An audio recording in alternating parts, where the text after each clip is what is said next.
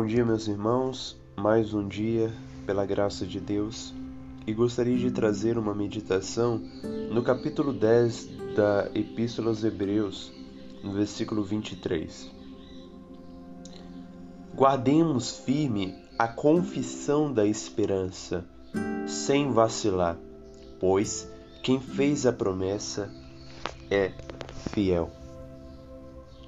Promessa é uma palavra muito conhecida no meio evangélico cristão e mal interpretada às vezes, é, na ideia de que essas promessas são promessas terrenas para melhor condição de vida, é, condição material.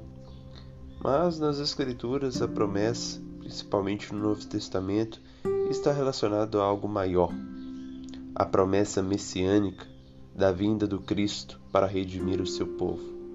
E no contexto do capítulo 10 de Hebreus, nos é apresentado o fato de que Jesus Cristo é o sumo sacerdote, é o nosso representante diante do Pai. Cristo, ele tendo se oferecido uma vez para sempre, um único sacrifício pelos pecados, assentou-se à destra de Deus.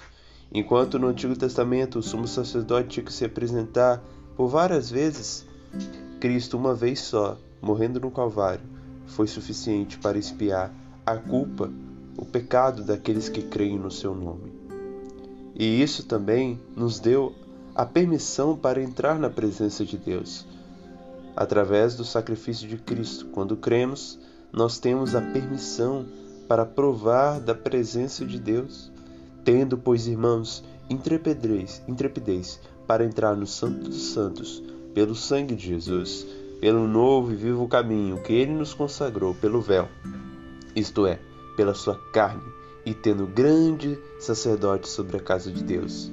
Aproximemo-nos com sincero coração em plena certeza de fé, tendo o coração purificado de má consciência e lavado o corpo com água pura.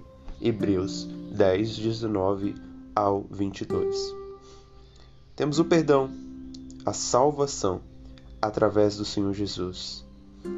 Essa é a nossa confissão, a esperança cristã, a confissão base nas Escrituras daquele que se diz cristão, o fato de que Cristo morreu pelos pecadores e ele creu nessa verdade e foi perdoado, justificado, redimido, salvo.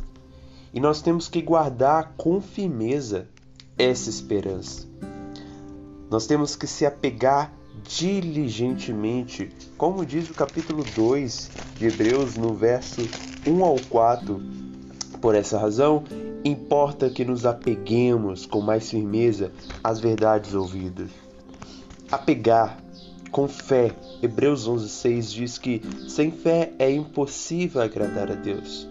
Se não temos fé de que isso é verdade, de que Cristo é o nosso sumo sacerdote, então não podemos dizer que provamos dessa esperança, que provamos dessa salvação.